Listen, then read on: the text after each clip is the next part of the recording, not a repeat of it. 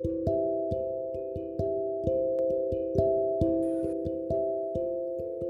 はようございます。お元気でしょうか？今日の聖書の時間となりました。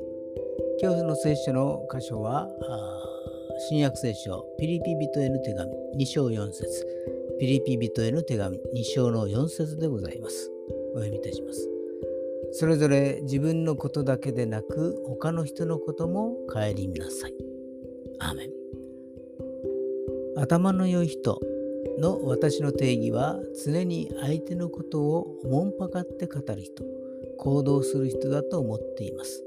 いくら知識が豊富でも理路整然と語ってもエリートコースを歩いていても相手のことを考えていない人は私の中では頭の悪い人となってしまうのです。でも人間の差が何でしょうか？つい相手よりも上に立ちたいと思ってしまうのです。聖書の御言葉が響きます。